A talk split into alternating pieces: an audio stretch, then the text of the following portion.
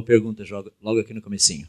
Quais, quais as implicações e o prejuízo que nós temos para uma ortodoxia olhando o evolucionismo dentro do, do cristianismo? Essa é uma pergunta muito interessante, porque existe uma área, é uma área não, existe um grupo muito grande trabalhando no que nós chamamos de evolucionismo teísta.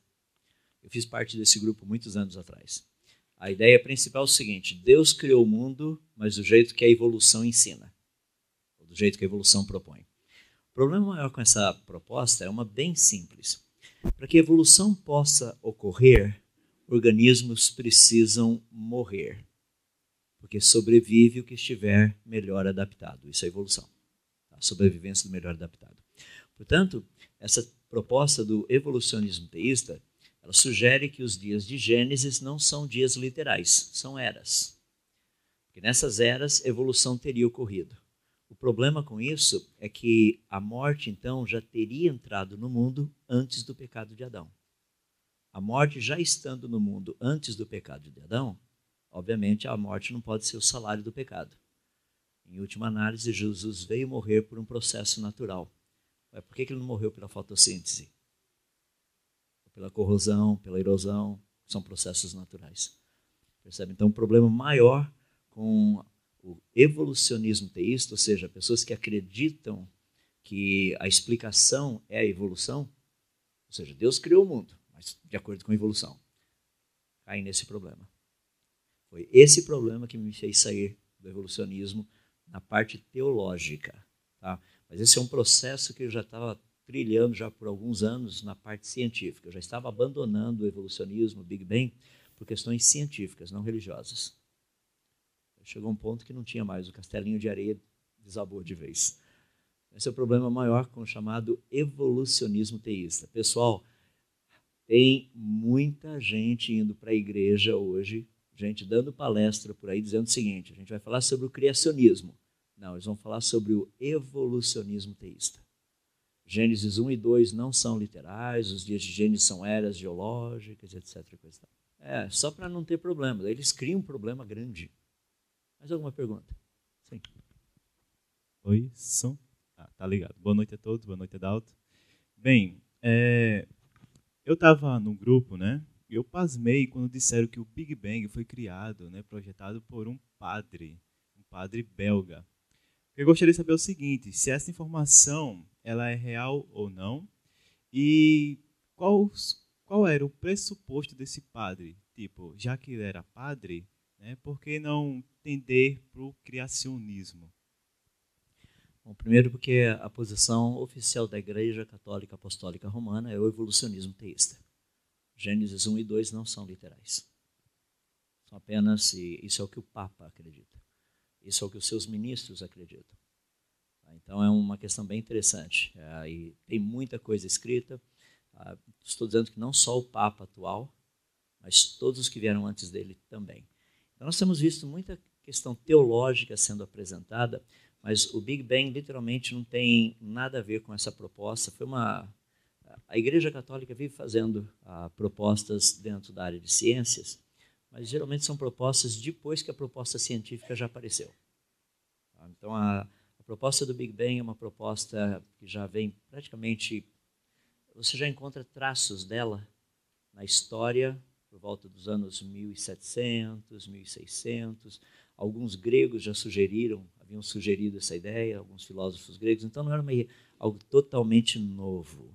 Ela ganhou um corpo um pouquinho maior quando Albert Einstein, lá na década de 20, fez uma proposta de uma constante cosmológica chamada lambda, que era uma, uma constante que mostrava que o universo estava numa possível expansão. Então, se ele estava expandindo, ele tinha que ter começado ao contrário, no início bem pequenininho. Daí você tem George Gamow, vários outros que trabalharam em cima disso, mostrando que a tendência do universo era expandir, então no início ele tinha sido bem pequenininho da ideia do Big Bang. Então a questão da Igreja Católica Apostólica Romana é só encontrar muita influência dela ah, em termos propostas científicas. Ela não faz a proposta, mas ela não quer distanciar-se da proposta. Agora, por exemplo, a Igreja Católica Apostólica Romana nunca apoiou 100% Mendel. Gregor Mendel. que é o pai da genética. Porque o pai da genética, ah, o que ele nos mostrou é que a evolução nunca aconteceu. É uma coisa interessante. Então nós temos assim várias questões desse jeito. Uma outra que é bem interessante, não sei quantos sabem, mas uh, Charles Darwin, o único diploma que ele teve na vida toda dele foi de teologia. Ele foi teólogo. Ele foi preparado para ser teólogo. Por isso, quando eu falo nas universidades por aí, o pessoal briga comigo e fala assim: ah, você está misturando teologia e ciência. Eu falo: é culpa é de vocês. Vocês que começaram com esse negócio, pegar um teólogo e deixar fazer o teólogo fazer teoria. Então, eu só estou seguindo a ideia dele. Então, é muito importante a gente entender é, que as teorias científicas, geralmente, elas nascem tá, dentro da comunidade científica, mas elas têm manifestações fora. Então, tem alguns grupos, ah, eu mencionei, a Igreja Católica Apostólica Romana tem procurado, de uma certa forma, não se distanciar, principalmente com aquilo que aconteceu com Galileu Galilei. Tá? Eles quiseram queimar o coitado do rapaz lá, porque a, ele disse que não, é a Terra que gira em volta do Sol. A Igreja Católica falou, não, tudo é que gira em volta da Terra. Então, como eles, gente, na parte da ciência, a gente brinca assim, né? como eles pisaram no tomate, então a coisa ficou meio complicada. Agora tem que tomar cuidado. Então o pessoal gosta de abraçar essas ideias, estão por aí. Ah, para você ter uma ideia, o nome Big Bang vem de um livro escrito para crianças, que foi publicado lá nos 1800 por Edgar Allan Poe. Ele quem sugeriu que o mundo teria começado num grande Big Bang. a primeira vez que a gente viu o negócio. 1860 e bolinha ou 70 e bolinha. Edgar Allan Poe. O nome do livro é Eureka. É bem interessante. Mais uma pergunta?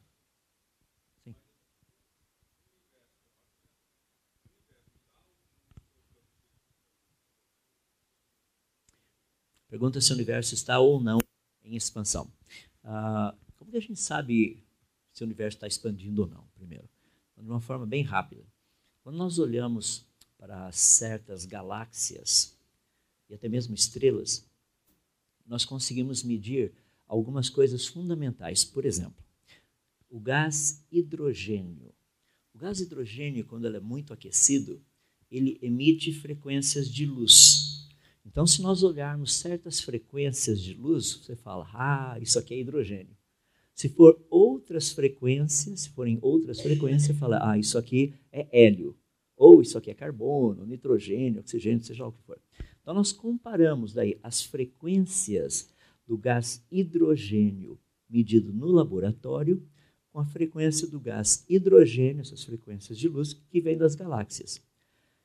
Geralmente você encontra dois tipos de frequências. As que vêm das galáxias, algumas estão indo em direção ao que a gente chama do vermelho, que é o que a gente chama de desvio espectrográfico da luz para o vermelho, redshift. E o outro, algumas outras, você encontra do outro lado do espectro, que é o desvio espectrográfico da luz para o azul, que é o blue shift. Isso funciona mais ou menos, só como ilustração, a, uma ambulância, a sirene de uma ambulância.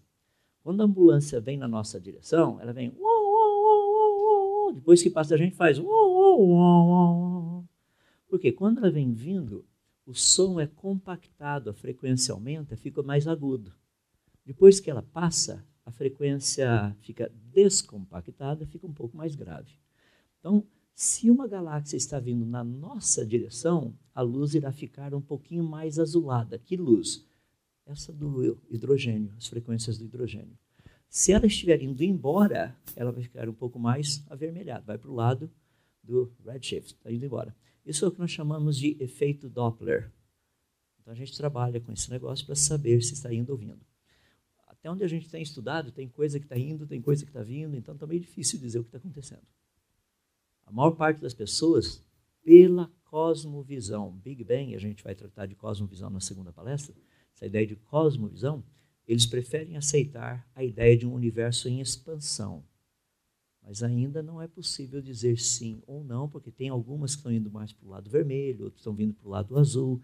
Por exemplo, uma galáxia próxima da gente aqui, a galáxia de Andrômeda, Andrômeda ela está a 2,5 milhões de anos-luz de distância da gente. Essa é uma galáxia que está vindo na nossa direção. Ela tem um blue shift. Tem outras que a gente tem percebido que estão se distanciando. E tem algumas coisas ainda que a gente está tentando descobrir o que está acontecendo aí no meio. E tem galáxias que estão conectadas e cada das partes apresenta um desvio espectrográfico diferente. Isso é um problema, é mais ou menos como um caminhão desses caminhões trucados, e está o policial lá com o seu radar móvel. Aí ele clink, coloca assim na parte da frente, no cavalinho né, do caminhão, dá 100 km por hora. Ele coloca lá na carreta 120 km por hora. E como é que pode isso? Se os dois estão conectados, a velocidade dos dois tem que ser a mesma. Nós estamos trabalhando com algumas coisas assim que têm sido meio problemáticas. Mais alguma? A gente vai tocar o barquinho aí. Tem uma aqui. Obrigado.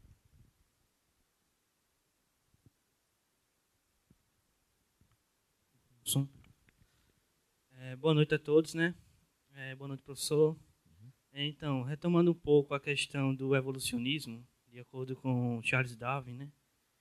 Como fica, eu gostaria de saber como ficaria uma interpretação bíblica para a questão dos dinossauros, já que cientificamente eles, eles vieram antes do homem, antes do homem evoluir, chegar aos Australopithecus, enfim, eles não teriam os, os supostos é, é, os primeiros hominídeos não teriam tido contato com, com as espécies de dinossauros.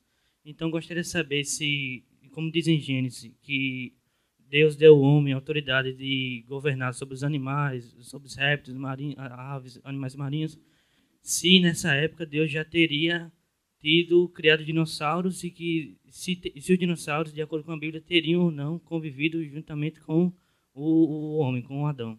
Excelente. Posso responder você nessa palestra agora? Legal.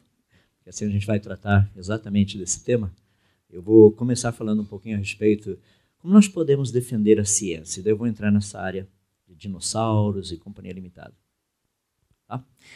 Ah, primeiro, deixa eu colocar da seguinte forma: nós estamos tratando da questão de como nós podemos defender a nossa fé, mas defender de uma forma inteligente.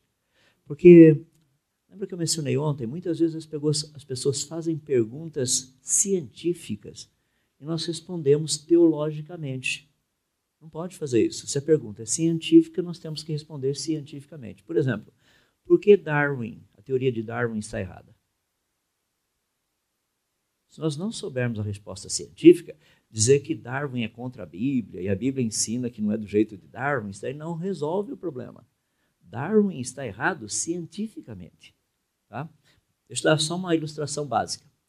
Aqui você tem, a segunda teoria de Darwin, os répteis teriam evoluído, produzindo descendentes que seriam aves. Certo? Olha que fascinante. Você tem uma boa pata de um réptil. Lá na frente, devido supostamente à evolução, você teria boa, boas asas de aves. A pergunta é: aqui no meio você teria o quê? Obviamente não pode ser uma pata e não pode ser uma asa. Porque seria uma pata que não anda e uma asa que não voa. E a seleção natural faria o quê? Eliminaria. Ou seja, a seleção natural mostra que a teoria de Darwin não funciona. Embora Darwin disse que a teoria dele funcionava devido à seleção natural. Porque ele fala assim, não, mas uma pata ah, melhor adaptada. Uma pata melhor adaptada não é asa. Certo? Lembra que eu estou, estou apenas falando do hardware, eu nem falei do software que é para voar. Não adianta você ter a pata e não ter software para voar, que você não vai para lugar nenhum. Né? Ou seja, vai só ficar rastejando com uma pata para lá e para cá. Percebe? Então, há uma necessidade de entendermos que quando nós tratamos a teoria de Darwin, nós temos que mostrar por que Darwin estava errado. E é bem reto e direto. A gente já começa com a seleção natural. Uh, o registro fóssil também mostra isso. O registro fóssil mostra variação, mostra adaptação, ele só não mostra evolução. Só isso.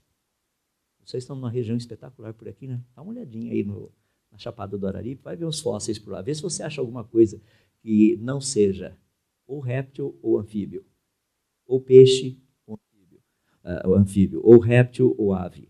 Alguma coisa que seja assim entre, entre os dois. Não tem.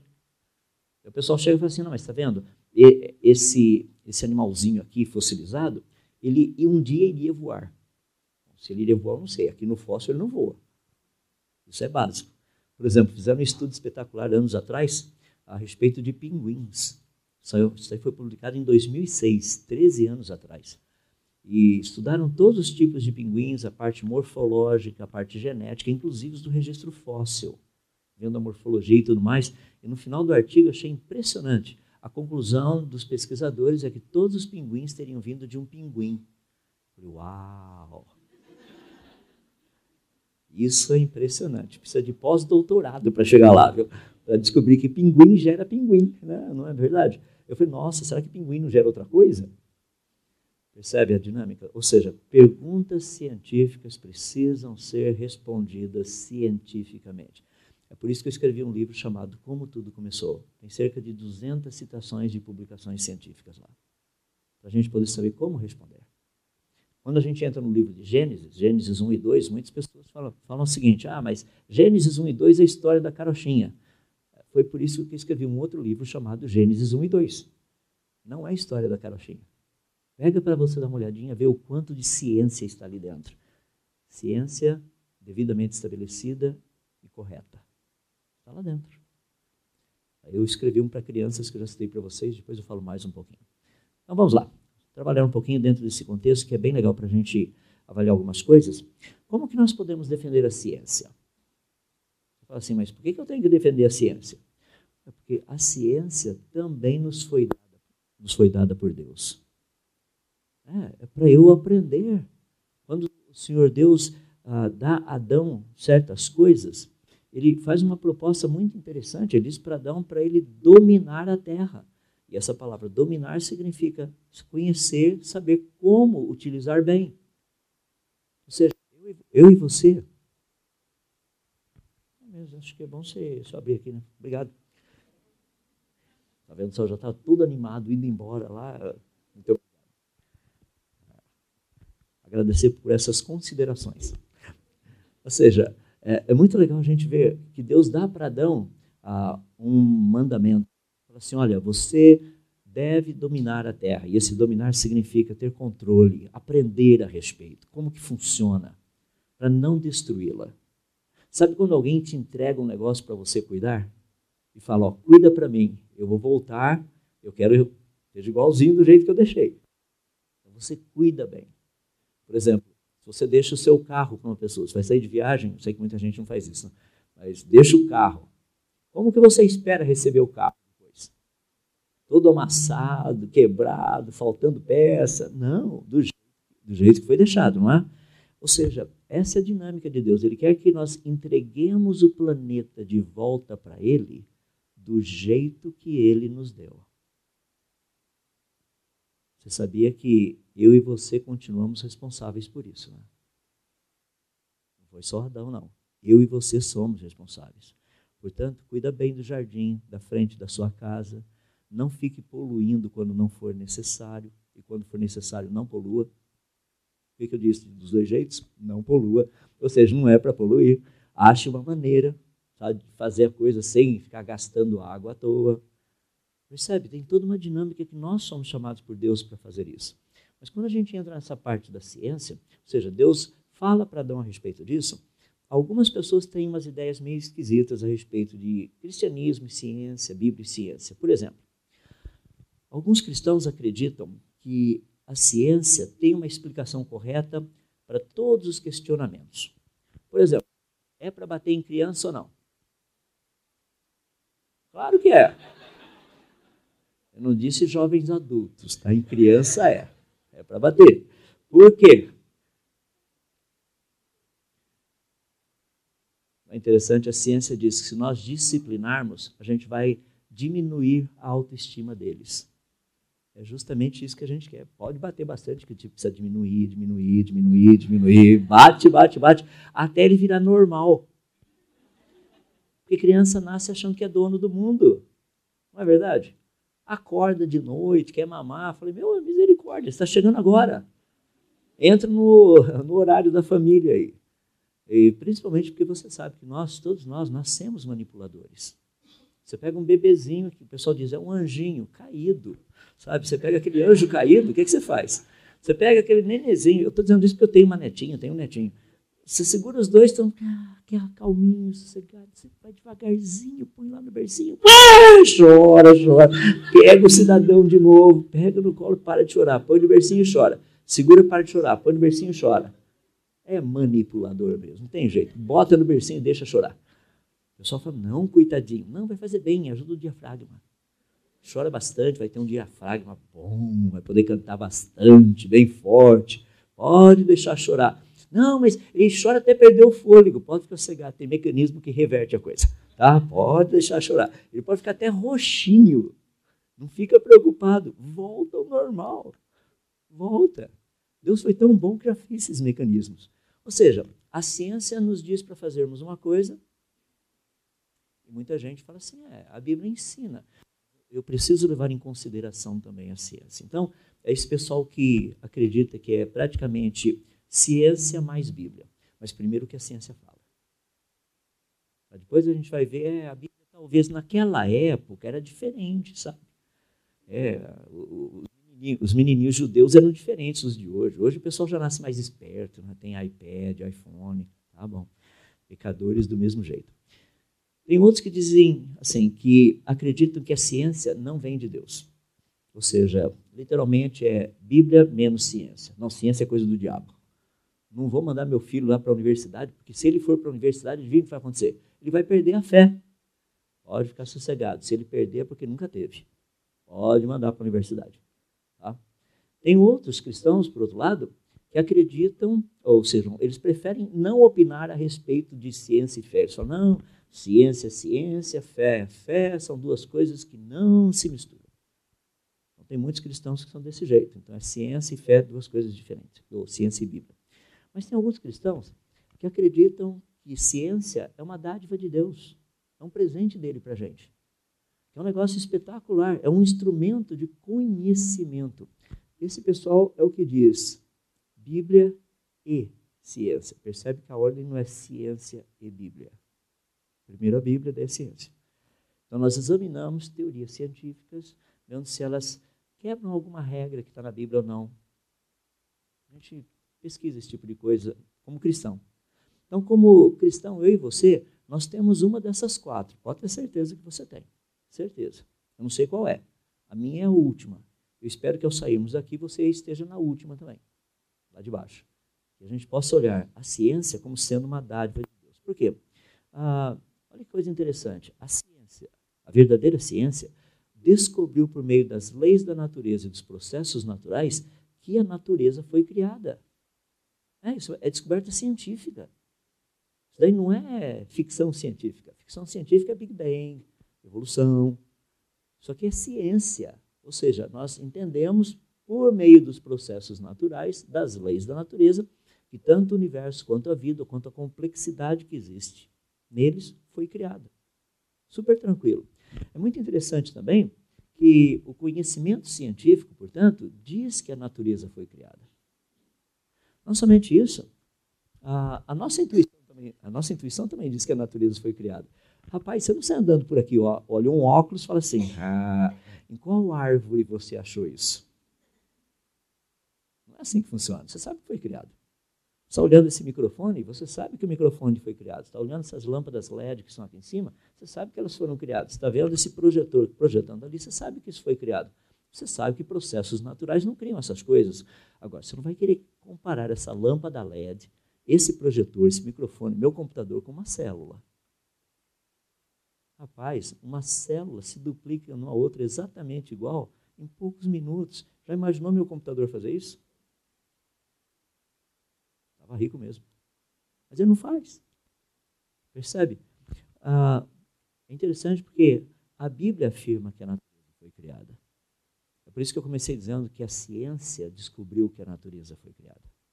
A ciência já descobriu isso. Você fala, não, a ciência ensina a teoria da evolução. Não, cientistas ensinam a teoria da evolução. A ciência não ensina. Percebe? Então, o que nós temos que trabalhar nisso é exatamente essa ideia básica. Vamos começar com a seguinte proposta. Como que eu posso definir ciência? O que é ciência? Bom, primeiramente, ciência nada mais é do que um Minion dando uma boa resposta para a gente. Então, vai lá. Ciência é um substantivo. Tá? significa praticamente uma atividade intelectual, uma prática envolvendo o estudo sistemático da estrutura e do comportamento do mundo físico e natural por meio de observações e experimentos. Complicado, né? Ou seja, a ciência nada mais é do que estudar a natureza. Coletar essa informação. São das coisas. Seria ciência. Outra, um corpo de conhecimento sistematicamente organizado sobre um assunto. Ciência da computação. Tá? Ou ciência ciências, ciências atmosféricas.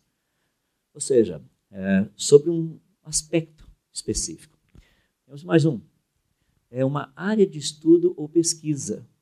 Por exemplo, estamos pesquisando se existe vida fora, vida inteligente fora do planeta Terra. Estamos fazendo uma pesquisa. Até o presente momento nós não descobrimos. Parece que não tem vida inteligente no planeta Terra. Do jeito que a coisa está indo, também a gente está descobrindo que não tem vida inteligente mais no planeta Terra. Então a gente está percebendo que é um problema sério dos dois lados aí. Ou seja, dá para perceber um pouquinho, mas de uma forma geral, a ciência nada mais é do que o conhecimento obtido pela observação e pesquisa. Isso é ciência. Então a gente faz pesquisa, observa. Percebe? Conhecimento científico tem que vir por meio de observação. Pergunta: teoria da evolução. Existe alguma coisa observável na, na evolução? Você já viu um peixinho virando anfíbio? Você já viu um anfíbio virando réptil? Você já viu um réptil virando ave? Ou réptil virando mamífero? É observável? Não. Vocês já encontraram fósseis de coisas que não sejam nem peixes nem anfíbios? Já foi encontrado algum? Eu acho fascinante isso, sabe por quê? Em 1859, quando Darwin publicou o livro dele, A Origem das Espécies, ele disse que o maior problema com a teoria dele é que não haviam fósseis de transição. Ele não tinha como mostrar esse negócio. Mas ele acreditava que, com o passar do tempo, eles seriam descobertos. Então, em 1859, Darwin disse o seguinte: não temos fósseis de transição. 1979, 120 anos depois, um artigo publicado por um grande arqueólogo, é um cara é britânico, Bam Bam Bam, o nome dele é David Raup, ele diz o seguinte, que agora nós já descobrimos, temos mais de um quarto de milhão de fósseis. Imaginou 250 mil fósseis. Mas ele disse assim: o problema é que a evolução continua o mesmo, porque nós temos até agora menos fósseis de transição do que Darwin tinha. Ah, Darwin não tinha nenhum, agora o povo tem menos. Como é que funciona isso? Porque se Darwin tivesse alguns agora a gente tem menos, você fala, bom, agora a gente tem um problema. Mas Darwin não tinha nenhum, ele disse que esse era o maior problema com a teoria dele. Quer dizer, um dos. Ele deixou bem claro quais eram os problemas com a teoria. Se a gente descobrisse, a coisa iria por água abaixo. Ah, percebe? Então, nós trabalhamos com ah, conhecimento obtido pela evolução, eh, pela observação. Um exemplo que todo mundo está brigando por aí. Afinal de contas, o planeta está esquentando ou não? Aí vocês têm a medição de 1880 até 2011. Não coloquei o resto, porque continua subindo. Está esquentando ou não está esquentando? É algo, opinião pessoal? Não, isso é termômetro falam minha opinião pessoal a respeito, termômetro simplesmente é termômetro, ele mostra o que está acontecendo. Ou seja, está esquentando, o pessoal fala, não, mas ele aquece depois ele vai começar a esfriar de novo. Se ele vai esfriar de novo, a gente não sabe. Que está aquecendo, a gente sabe que está. Ah, mas no passado já foi diferente. No passado foi diferente, a gente não sabe. Que ele está aquecendo agora, ele está. Percebe onde nós estamos? Ou seja, ciência nos ajuda a compreender, compreender a natureza. Só isso. Agora, Olha a ciência como é uma coisa espetacular. Você já deve ter andado por aí quando você vai passear lá na roça. Sabe um negócio chamado carrapicho? Pessoas ficam pensando, por que, que Deus inventou isso? Né? Oh, coisa ruim. Então você olha ali o carrapicho, uma coisa que é muito legal se você examinar num microscópio, por isso que ele fica grudado. Olha só, tem um monte de anzolzinho no negócio. É. Então o negócio gruda e espeta ainda, você tenta tirar, não dá. Bom, foi estudando o carrapicho que o engenheiro suíço fez o velcro. Porque velcro nada mais é do que um carrapicho industrializado. Tá? Só isso. Agora a gente tem o velcro, uma coisa espetacular. Você já viu que em formigueiro não tem congestionamento? É por isso que eu estou trabalhando com o pessoal, nós descobrimos quais as equações que as formigas usam para não ter congestionamento. Então a gente vai montar um sistema parecido com o das formigas. Como já mencionei, o difícil é dar um cérebro de formiga para quem está atrás do volante. O resto é fácil. Agora, qual seria a função da ciência? Parar e pensar. A função da ciência, ela procura de uma forma bem simples dar algumas coisinhas para a gente. Olha lá. Ela tem que explicar a natureza. O que, por quê, para quê, como, onde, quando. Essas são algumas perguntas. E a, a maneira como a ciência procura fazer isso é, de uma forma geral, eliminando causas para descobrir a causa principal. Quer ver? Um exemplo prático como funciona. Vamos pegar uma causa. O exemplo do método chamado método de Bacon, Francis Bacon. É, eu brinco com o pessoal que o Francis Bacon era um brasileiro. O nome dele era Chico Toicinho. Ele foi estudar lá na Inglaterra. Já viu, né? O Chico Toicinho chegou lá, daí ele voltou todo diplomado para o Brasil. Agora não é mais Chico Toicinho, agora ele é Francis Bacon. Você já viu que legal, né? O cara agora tem um título de pós-doutor. Tem nada a ver. É só para acordar um pouquinho de terça-feira à noite. Uh, o método de Bacon é um método muito interessante porque ele procura eliminar o que não seria a causa para a gente saber o que seria a causa. Vê que interessante? Vamos pegar aí o nosso Minion, o Stewart. Ele é um grande general Minion. Tá? Então, um exército ele é muito bem sucedido quando ele for literalmente comandado pelo general Stewart, o Minion. Então, se o Stewart estiver na frente, o exército ganha. Agora, nós descobrimos, estudando o exército, que ele não é tão bem sucedido quando ele não é comandado pelo general Minion. De vez em quando ele ganha, de vez em quando ele perde, mais ou menos assim, sabe? Mas nós descobrimos também que o exército é relativamente bem sucedido quando ele for influenciado pelo general Stuart, o Minion. Opa, peraí. Quando o general Minion está no controle, o exército ganha. Quando ele não está no controle, perde, ganha. Quando o general Minion, o Stuart, dá umas ideias, o exército geralmente ganha. Qual seria então a causa do sucesso do exército? Obviamente, a gente consegue definir que a causa do exército deve ser o general Stuart, o Minion. Percebe? Assim que a, ciência trabalha. É um método de procurar eliminar as causas. Por exemplo, se eu chegasse para vocês, viesse aqui para João Pessoa e dissesse o seguinte: em João Pessoa não existe pomba branca. O que, você precisaria fazer para destruir a minha tese ou minha teoria? achar uma pombinha branca e trazer. Fala, tá aqui, ó, tem. Porque trazer um monte de pombas cinzas não vai resolver nada. É só trazer uma que não seja cinza, que seja branca. Percebe então a metodologia que nós temos na ciência é essa, a gente procura descobrir como as coisas funcionam. Vamos eliminar as causas. Isso não pode ser aquilo, não pode ser então isso é o que fez aquilo. Agora, como é que fica colocando ciência e a Bíblia? Porque para e pensa, muitas pessoas chegam para mim e falam assim: olha, para mim só a Bíblia. Eu não preciso da ciência. Deixa eu colocar algo para você pensar. Deus escreveu dois livros. Alguns de vocês estão achando que eu sou herege, mas não sou. Tá? Deus escreveu um livro fascinante que é chamado a Bíblia. Nesse livro tem outros 66 ali dentro. Mas Deus escreveu um outro livro além desse. No livro de Romanos, no capítulo 1, verso 20, diz assim: que o que de Deus se pode conhecer é manifesto entre eles, porque Deus lhes manifestou que os seus atributos invisíveis, tanto seu eterno poder quanto a sua própria divindade, são claramente vistos por meio das coisas criadas. Opa! Essa expressão coisas criadas, são duas palavras, vem de uma palavra só da língua grega, que é a palavra poema, de onde nós tiramos a palavra poema. Ou seja, a natureza é o livro das obras de Deus. Então Deus tem dois livros. Um é o livro das suas palavras, o outro é o livro das suas obras. Como cristão, eu tenho que saber ler os dois.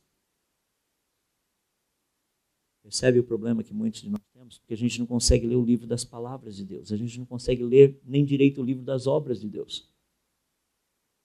Deus nos convida a aprender a ler esses dois livros. E para aprender a ler o livro da natureza, o livro das obras de Deus, você precisa de ciência. É interessante porque os dois livros, ah, quando a gente pensa, eles revelam quem é o Senhor Deus. Por exemplo, eu chego para as pessoas e pergunto assim: quão grande é Deus? As pessoas falam: ah, Deus é muito grande. Não falou nada. Não, mas quão grande é Deus? Ah, ele é muito grande. Até fica na ponta do pé. Significa isso? Percebe? Ah, o conhecimento é fundamental nos dois livros, aqui, no, desculpa, nas duas áreas, na Bíblia e na ciência. A questão bíblica é um, é um conhecimento revelado, ele é completo, ele é verdadeiro. Deus chega para Adão e fala assim: ó, Adão, você é ser humano masculino. Chega para Dona Eva e fala: você é ser humano feminino. A ciência chega para a gente e fala assim: você é um animal racional. Onde na Bíblia Deus me chama de animal racional? Não existe. O que a Bíblia diz é que eu e você somos portadores da sua imagem e semelhança. Todo ser humano é. Nós somos portadores da imagem e semelhança de Deus. Nós não somos animais. Foi por isso que Deus chegou para Adão e Eva e falou assim: Vocês foram criados à minha imagem e semelhança. Ele não chega para o leão e fala: Você foi criado à minha imagem e semelhança. Não. Ele falou para Adão e Eva. Só os dois. Ou seja, a revelação de quem nós somos. Já imaginou se Deus não tivesse dito para Adão e Eva quem eles eram? Eles estariam até hoje tentando descobrir o que eles são. É igual aqui no Brasil, tem 56 opções para você ser qualquer coisa que você quiser ser, além de homem e mulher. Ou seja, o pessoal não sabe mais o que ele é. Não é ele, né? Agora não dá para chamar nem de ele nem de ela. A gente chama do quê? ET. Pronto, fica bem legal isso daí. ET. É porque se não é ele, se não é ela, tem que ser ET. Não é? É, é muito interessante isso, porque eu estava numa conversa, só um parênteses, estava numa conversa um tempo atrás e um pessoal veio conversar comigo a respeito dessa questão da homossexualidade. E o argumento, eu falei, não, eu, quando a gente trata de ser humano, você tem XX e XY. XY é homem, XX é mulher. Assim, mas tem sapos que mudam. Falei, a gente está falando de ser humano, não de sapo. Né? Quer falar de sapo, a gente fala de sapo também. Mas, é, um, entende? Você muda, ou seja, durante a sua vida você começa XX e vira XY. Aí o pessoal usa sempre um argumento que eu acho muito interessante. Não, mas e, e os hermafroditas? Ah, qual o problema? Mas então, qual, o que, que a gente faz? É simples, pega uma célula e vê se é X, X ou XY, corrige. Não é ele que tem que escolher ou ela que tem que escolher. escolher. As células já estão dizendo o que é. É só olhar o que é. Ah, isso aqui ó, XY. Ah, é homem. Vamos consertar. Ah, isso aqui é XX, é mulher, vamos consertar. Resolveu o problema. O pessoal chega e fala assim: o que você quer ser? Tem cerca de 100 trilhões de células falando: dá para ouvir a gente aqui, por favor? Dá para ouvir a gente aqui? Ó, ó, ó, ó. Mas não é assim que acontece, certo?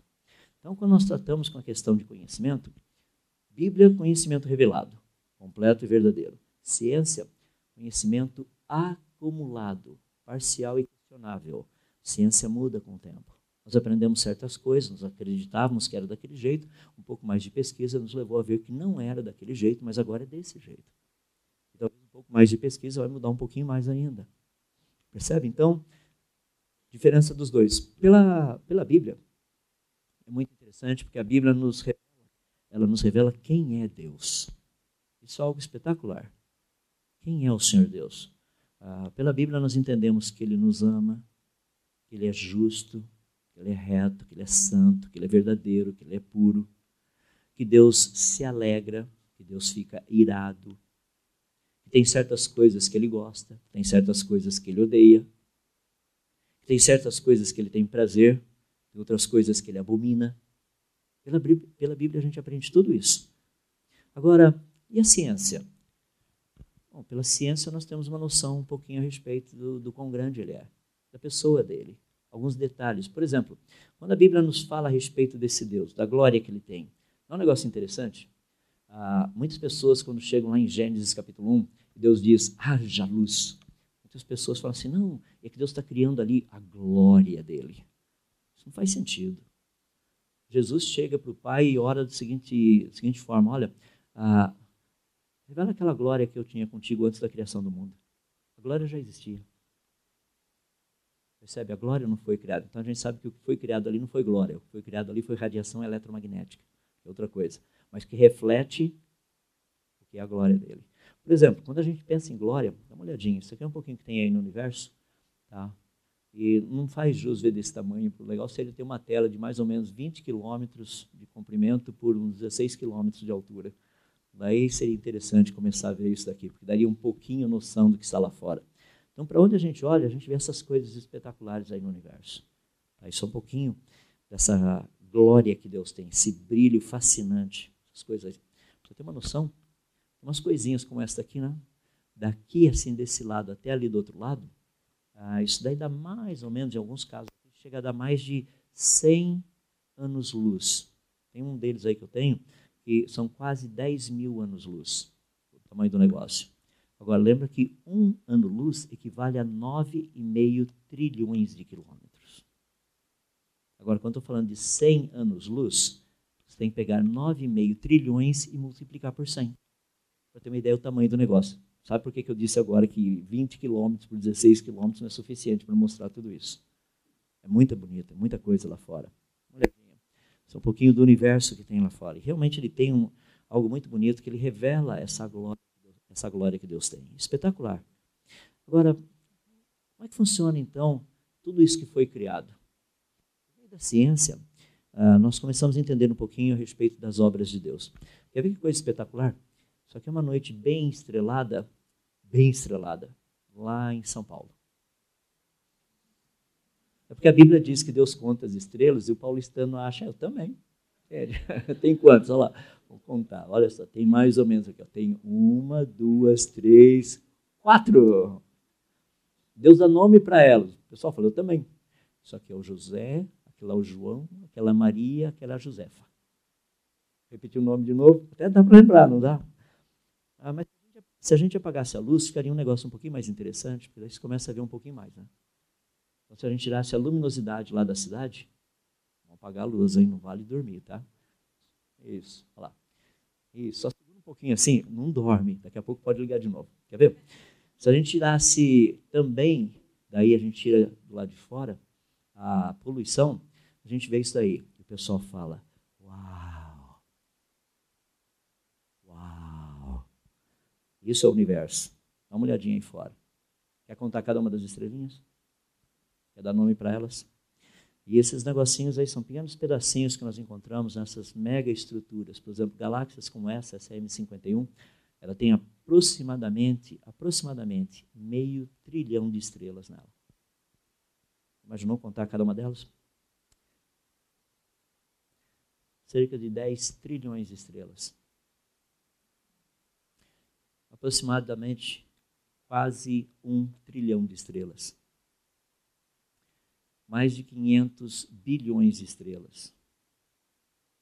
Está vendo essa foto? Espetacular. Fala, nossa, quanta estrelinha. Não, só essas que têm um círculo em volta são estrelas. Todos os outros pontinhos são galáxias. É estão tão distantes. Dentro de cada um desses pontinhos aqui, existem, existem centenas de bilhões de estrelas ali dentro. Em alguns casos, dezenas de trilhões de estrelas. Dá uma olhadinha. E se eu pegar essa outra aqui agora? Só galáxias pegar um pedacinho ali no meio, tá vendo aquele pedacinho? Você fala, nossa, quase não dá para ver, então deixa eu ampliar. Tem mais coisinha lá longe ainda. Dá uma olhadinha essa outra foto. Com exceção desses pontinhos, tem uma certa verde que não é palmeirense, você vai encontrar um monte de galáxias ali. Esses pontinhos que vocês estão vendo aqui, esses são estrelas. Tá? Só para você ter uma noção, se pegar a Lua, Vou colocar um quadradinho em volta da Lua, só para você ter uma noção. Vamos quadricular o céu inteiro. Tá, tá aqui, ó. Tudo com aqueles quadradinhos bonitinhos ali. O que a gente veria dentro de cada um desses quadradinhos? Isso. Uma quantidade absurda de galáxias. Para você ter uma ideia, no universo existem aproximadamente cerca de 10 trilhões de galáxias, isso até onde a gente conseguiu estudar, isso é o mínimo. E mais de 100 trilhões de galáxias anãs. O número de grãos de, o número de estrelas no universo supera em 10 vezes o número de todos os grãos de areia de todos os desertos e de todas as praias do nosso planeta. Isso é um pouquinho quando a gente trata a respeito de Deus. Você já imaginou o que significa ser Deus?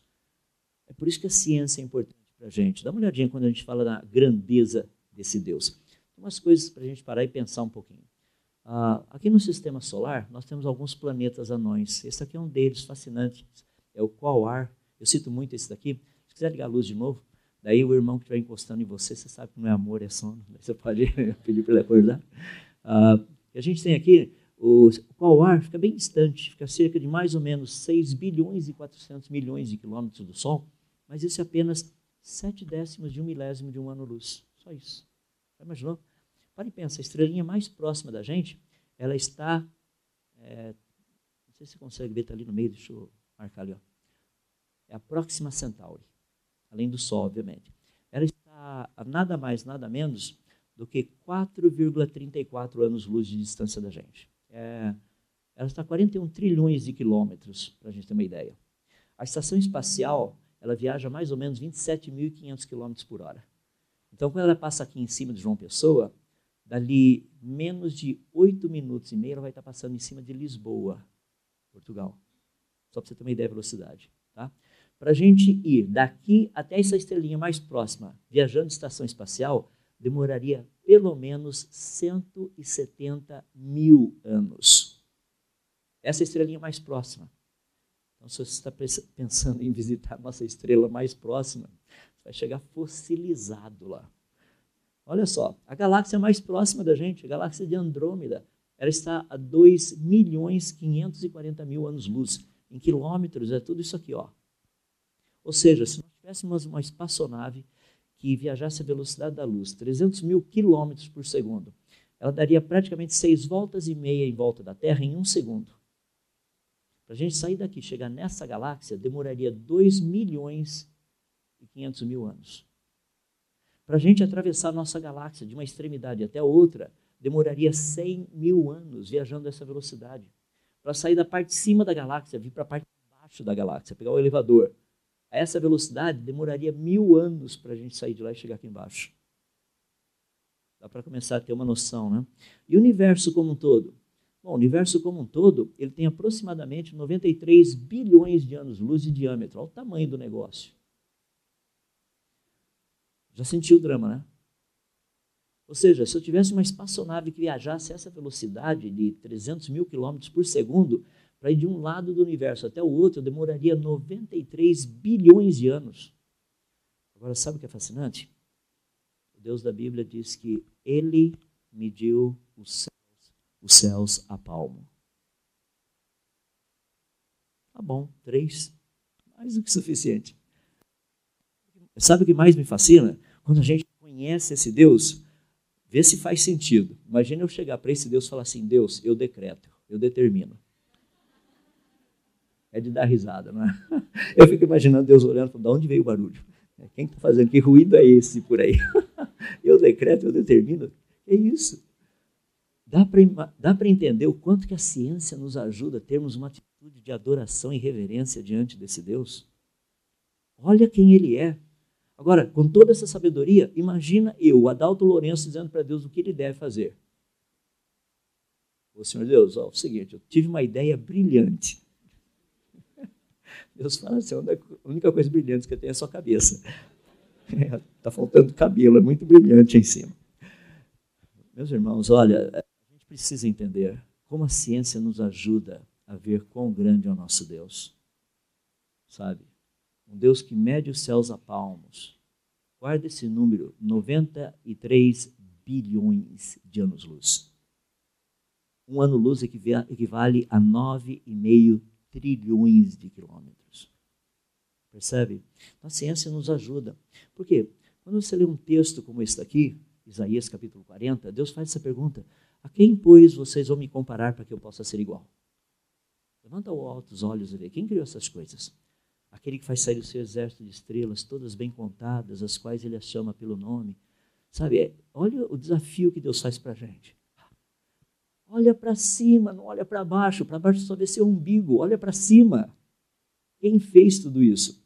Agora, vamos ser bem honestos. Eu e vocês sairmos ali fora, você não vai ver toda essa glória. Não tem. Não tem como.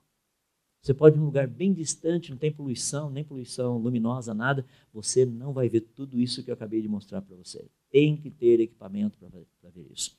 Então, quando nós tratamos essa questão, é muito legal a gente olhar o quanto que a ciência é uma bênção para a gente. E é estudar esses negócios todos, galáxias, as estruturas galácticas, os negócios que tem lá fora. Rapaz, a minha vida de adorador está ficando mais fácil, sabe, à medida que o tempo está passando. É verdade. Eu chego diante desse Deus, porque muitas vezes na igreja as pessoas cantam assim, quão grande é meu Deus, grandioso és tu, não tem noção do que está cantando. Sabe, começa, a gente começa a cantar isso, eu estou cantando ali e falo, Senhor, Quão grande és tu? 93 bilhões de anos-luz. Isso é muito grande, Senhor Deus. Sabe? Que o nosso Deus é um Deus sábio. Falou, Senhor, dez vezes mais estrelas no céu do que todos os grãozinhos de areia. O Senhor conhece pelo nome cada uma delas. Imagina Deus chegando para mim, o Adalto Lourenço, falou assim: tem duas estrelinhas ali. Tá? Uhum. Qual a diferença entre elas? A senhora são iguais. Deus fala: não. Uma tem 99,999999997% de hidrogênio. E a outra? Em vez de 7, a outra é 4. Mas, Senhor, são diferentes. O número de átomos de hidrogênio nessa estrela é diferente do número de átomos de, de hidrogênio naquela estrela. E Deus chega e fala assim: Eu sei a diferença, você não. Mas eu sei. Percebe? Então, existe toda uma dinâmica muito bonita aí, que a ciência nos ajuda a ver essa parte. Percebe? Porque nós cristãos deveríamos ter um zelo muito grande pela ciência. Deveríamos incentivar nossos filhos, nossas filhas a estudar ciência, a se tornarem bons cientistas, bons pesquisadores, uma cosmovisão correta de todas as coisas.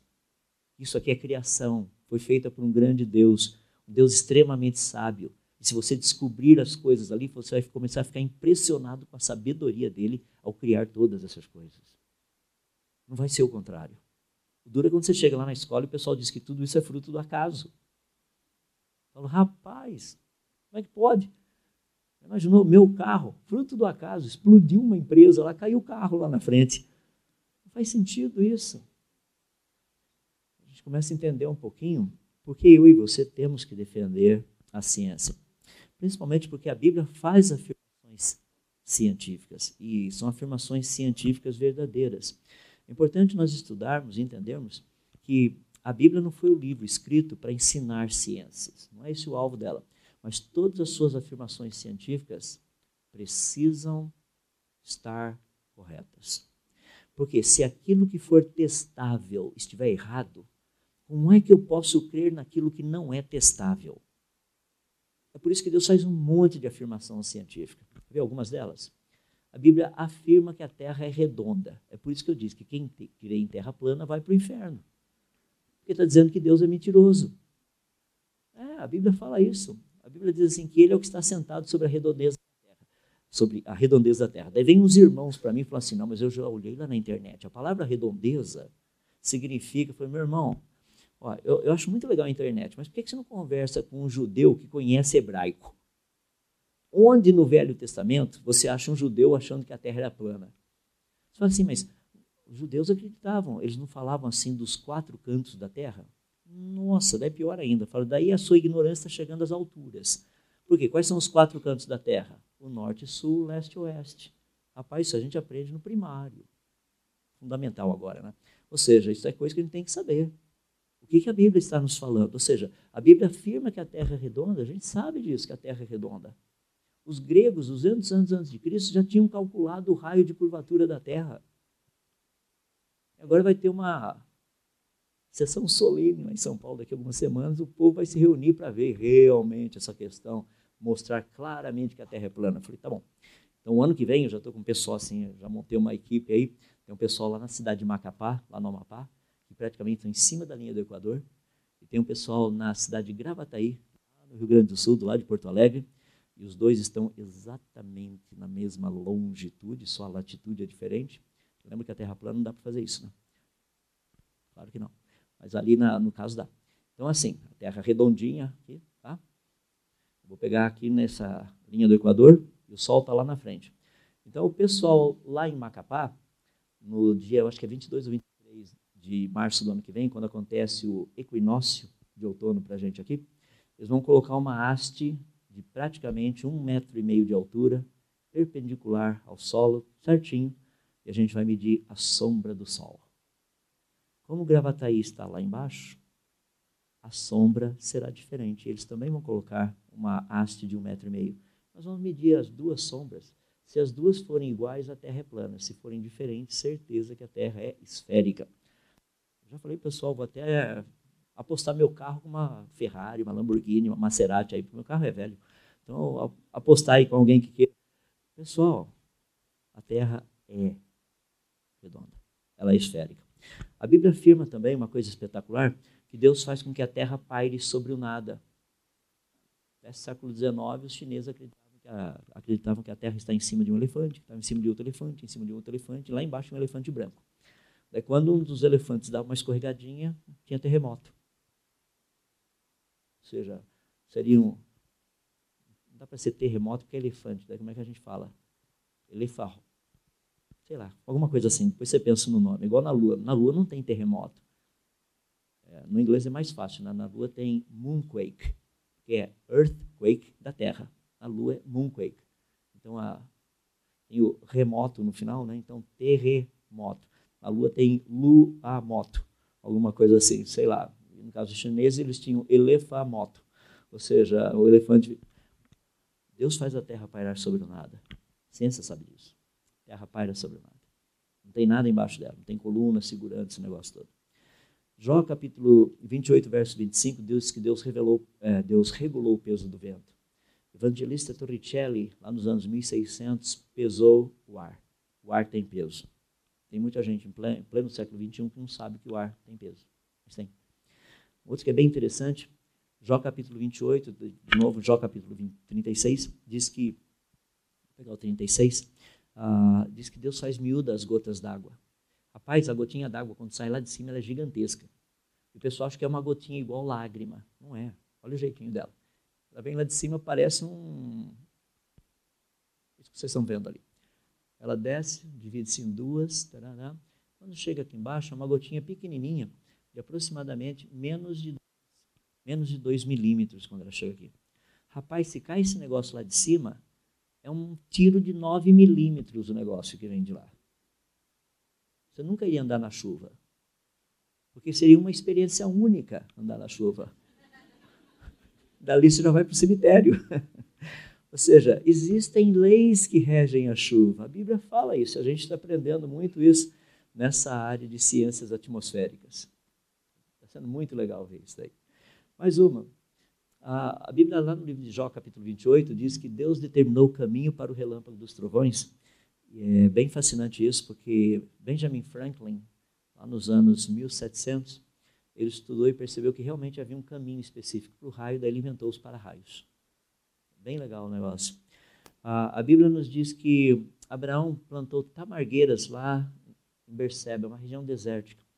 E na área da botânica nós sabemos que a tamargueira é uma das poucas árvores que cresce nesse tipo de solo e atmosfera.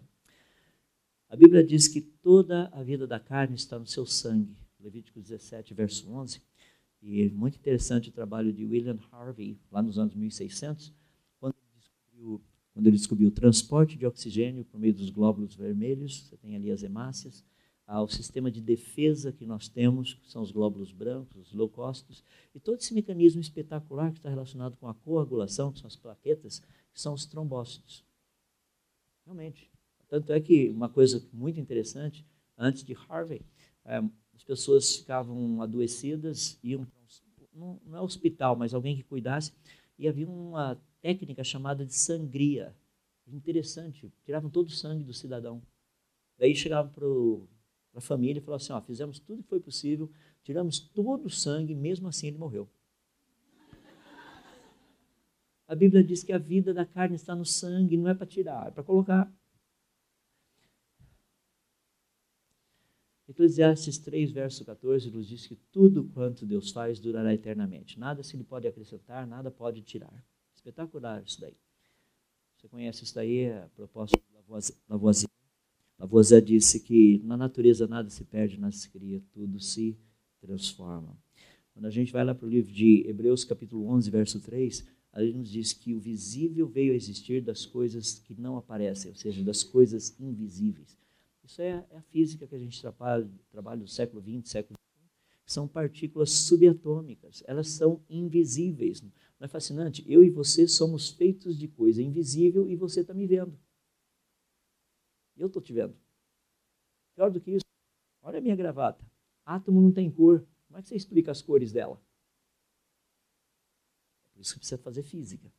Você aprende todas essas coisas legais. Por que, a gravata tem cor? Por que você está sentando num banco que é praticamente só espaço vazio você não cai? Você não cai, não, não passa por ele. Agora, tem uma delas que para mim é fascinante. Jó capítulo 26, verso 7, diz que Deus estende o norte sobre o vazio e faz a terra pairar sobre o nada. Uma coisa assim espetacular, porque essa é uma descoberta recente. Ah, fazendo os mapeamentos do universo, isso aí começou na década de 80, finalzinho da década de 90, nós já tínhamos visto que no universo, no nosso norte sideral, existe um buraco, um vazio gigantesco, não tem nada lá, não tem galáxia, não tem estrela, não tem poeira cósmica, não tem nada. Um bilhão e trezentos milhões de anos-luz de vazio no nosso norte sideral. Muito legal. Percebe? Eu poderia ficar citando mais toneladas e toneladas de afirmações científicas que a Bíblia tem. Todas elas precisas. Deixa eu dar só uma. Eu fiz física e fiz matemática, então eu gosto muito da precisão científica que tem na Bíblia. É um negócio super legal isso daí. Eu já te falei para falei vocês, eu gosto de estudar a Bíblia com a calculadora do lado.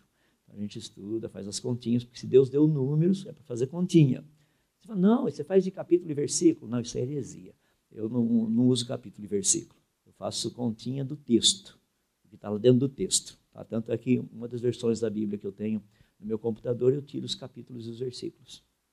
Eu quero ler o texto, do jeito que foi escrito. Sabe quando você começa a ler o texto, de repente, em, aparece um negócio em negrito bem no meio lá, você fala, ah, já li o suficiente por hoje. Mas o autor não terminou o assunto ainda. Tem que continuar lendo mais um pouco para entender o que ele quis dizer. E é bem importante isso. Tá? Deixa eu mostrar a precisão científica da Bíblia. Ah, qual o valor do número π?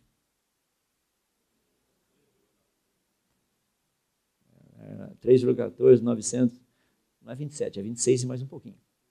É isso aqui, ó. Tá?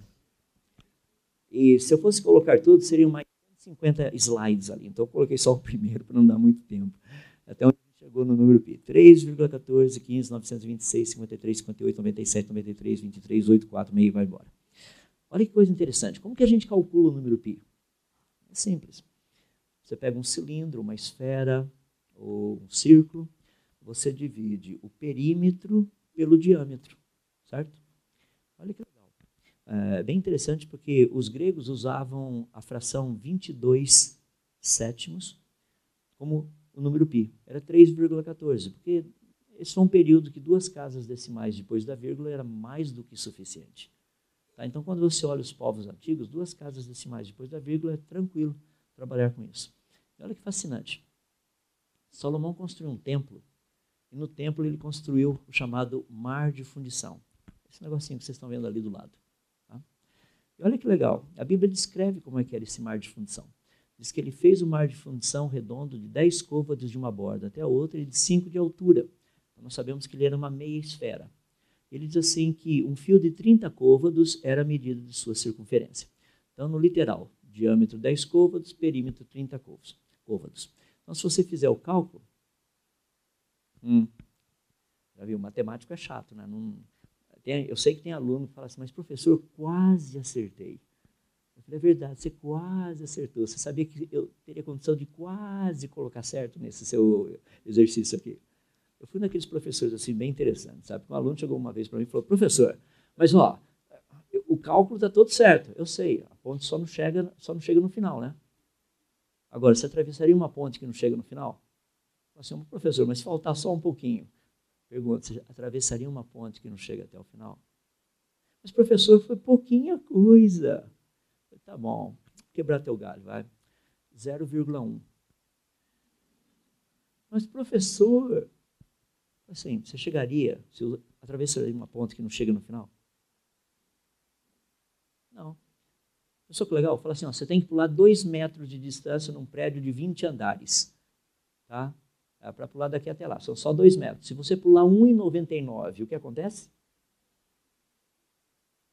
Essa é a sua nota. Entende? É bem, bem reto e direto. Ou seja, qual o valor do número π? 3,0? Não, mas o valor matemático é 3,14. Deixa eu continuar porque eu só li um versículo para vocês. A gente tem que ler o outro agora texto, no verso 26, diz que a grossura desse tanque era de quatro dedos, e a sua borda, como borda de copo, como flor de lírios, ele comportava dois mil batos, mais ou menos 40 mil litros. O que acontece? A espessura desse negócio era de 40, desculpa, de quatro dedos. O diâmetro foi medido do lado de fora, o perímetro foi medido do lado de dentro. Então, para você fazer o cálculo certo, você pega o perímetro, foi medido do lado de dentro, que era de 30 côvados, daí você pega o diâmetro, que é do lado de fora, seriam 10 côvados, menos quatro dedos desse lado e quatro dedos do outro lado. Agora dá para fazer a conta certa. Eu peguei os valores da, da Universidade de Tel Aviv, coloca ali, faz a continha, 3,14. Então, o número pi na Bíblia está correto. Não é fascinante? As pessoas chegam para mim e falam, mas por que, que o número pi é, é importante?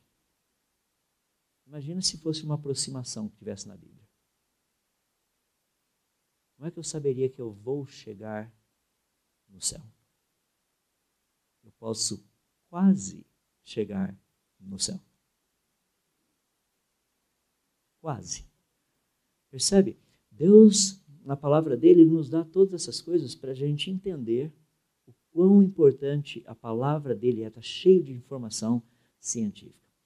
Gente ir para a reta final, deixa eu colocar uma evidência para vocês que a Terra, desculpa, que o universo foi criado, e daí eu vou falar dos dinossauros e a gente termina. Bom, termina por enquanto. A gente vai fazer um intervalinho, daí a gente volta para tratar da verdade. Olha lá que legal. Então, segura as pontas aí, ainda tem um pouquinho de chão pela frente. A Bíblia diz que o universo foi criado. Tá? A ciência também. Quer ver que coisa interessante? Se eu ligasse para um amigo meu lá no Japão agora e perguntasse: o sol está brilhando agora, qual seria a resposta dele? Qual seria a resposta? Não, a resposta seria: eu não sei. Mas como? Você falar: fala para o teu amigo lá fora. Meu amigo vai falar: eu estou aqui fora. Mas, assim, e o sol está brilhando agora? Ele falou: eu não sei. Mas está nublado? Eu falei: não. Mas como é que pode? Por que, que você não sabe? Porque você perguntou agora. A luz saindo do sol demora 8 minutos e 17 segundos para chegar aqui. Então, quando você olha para o sol, você está vendo como ele teria sido há 8 minutos e 17 segundos atrás. Agora a gente não sabe. Vai que o sol explodiu. Daqui 8 minutos e 17 segundos, plum, céu e inferno para todo mundo aqui, tá? Um ou outro não tem terceira opção. Ou seja, isso é algo fascinante, porque se eu olhar para objetos muito distantes no universo, quanto mais distante for, mais no passado eu estaria olhando. Certo? Vou dar um exemplo prático para você. Aqui está eu e minha netinha. Super gente, super gente boa ela. Já cresceu, viu? Agora tem quatro aninhos.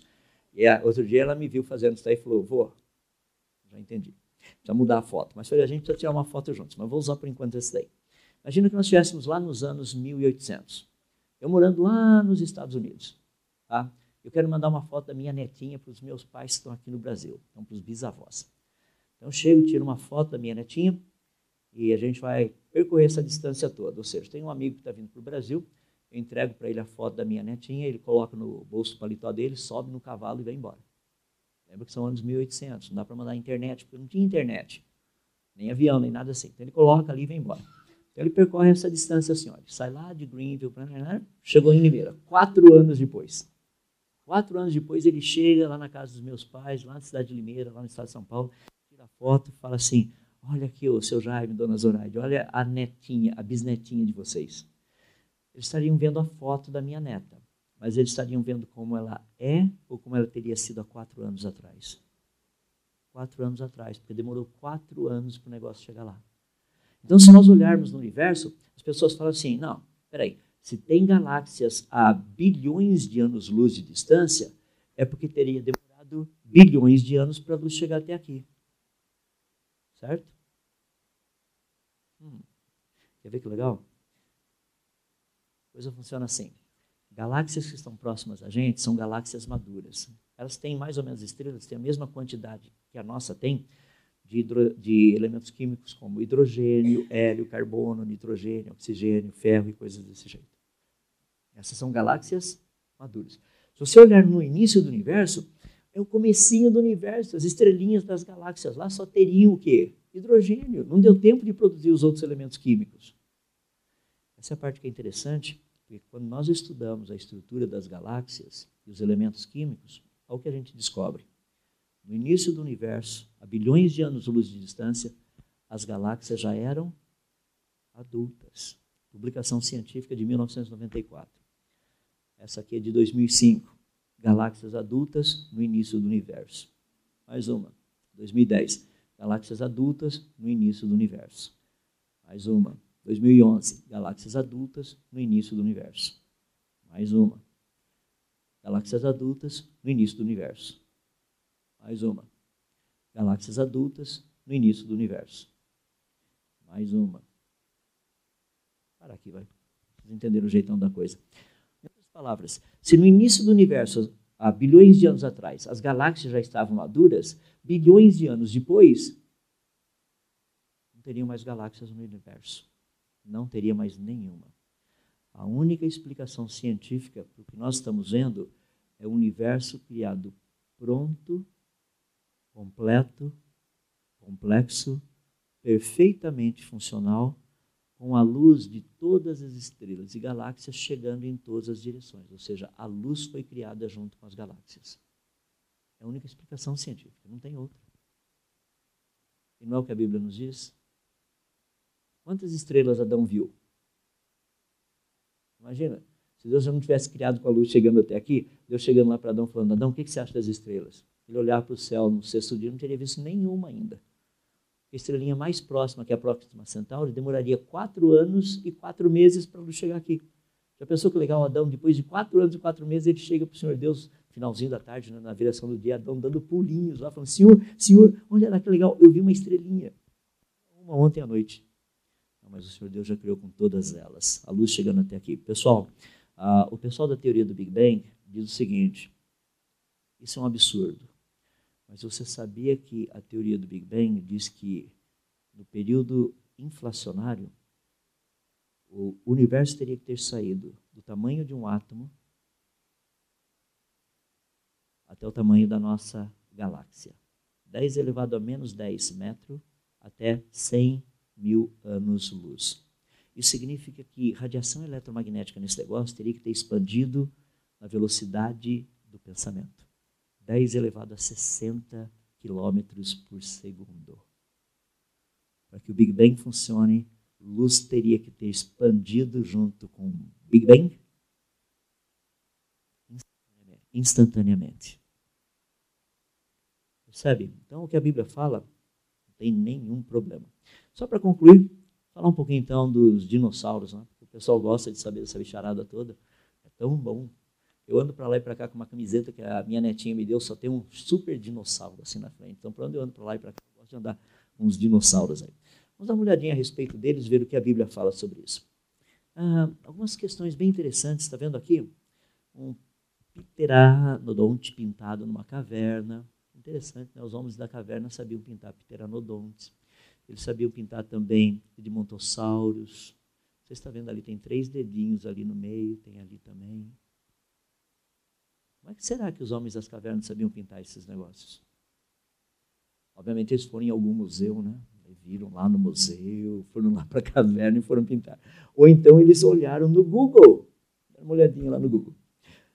Perto da gente aqui, no região do Peru, tem lá as as linhas de Nazca e tudo mais, bem interessante. Tem um pessoal lá que é o povo Ica, que são descendentes dos Incas. Olha as pedrinhas que eles pintavam. Por exemplo, tricerátomos, tiranossauros, ah, toda essa listinha de coisa.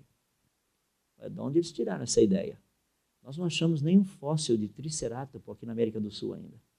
Onde eles tiraram a ideia da existência de tricerátomos? Percebe? O pessoal do povo Nazca, que fez aquelas linhas interessantes lá no Peru, olha que interessante alguns desenhos que nós temos encontrado assim nas suas tumbas mortuárias. Onde eles tiraram essas ideias de desenhar esses animais? Cultura chupicuaro, lá na, no México.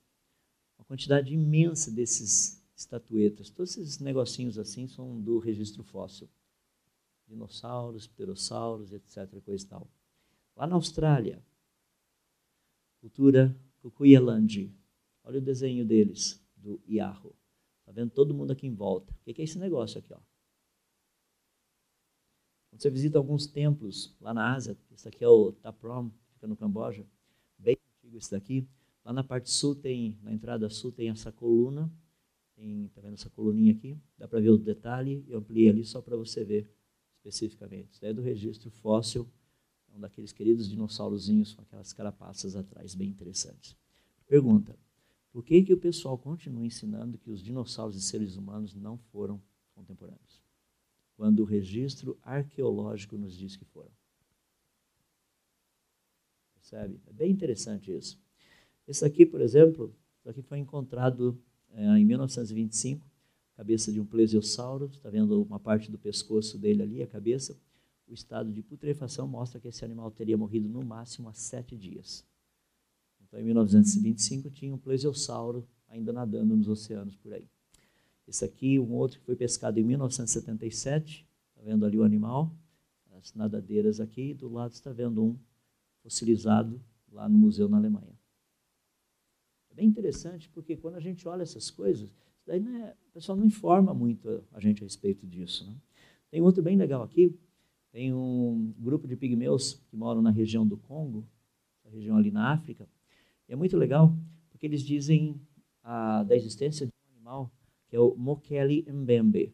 O Mokele, ele tem, aqui está um desenho feito por eles, coloquei aqui só para ficar mais fácil de ver. O corpo é parecido com o de um elefante, tem uma cauda longa e flexível como a de um crocodilo, uma cabeça comprida, ah, desculpa, um pescoço comprido como de uma girafa, e a cabeça parece uma serpente. Essa descrição do Mokele. E para tristeza nossa, eles comeram o último Mokele em 1947. Imagina o tamanho, imagina o tamanho da tristeza da gente. Mas não deixaram nem os ossinhos guardados aí para a gente, não, né? Essa é a questão do Mokele. É muito fascinante porque isso aqui é uma pegada do Mokele não está na rocha, está na terra. Essa marquinha aí tem um pouquinho mais de 15 anos agora. Pergunta: se nós fôssemos procurar dinossauros, onde você os procuraria? Souza. Tudo bem. Não é longe, dá para. Ali só encontrar as marquinhas deles. Ah, quando nós estudamos os dinossauros, uma coisa fascinante, a gente pega, eu não vou dar o nome técnico, depois você pode, pode orar a respeito disso, o cocozinho do dinossauro fossilizado.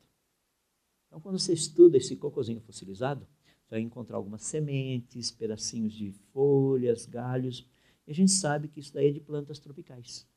Então, nós sabemos que os dinossauros habitavam regiões tropicais.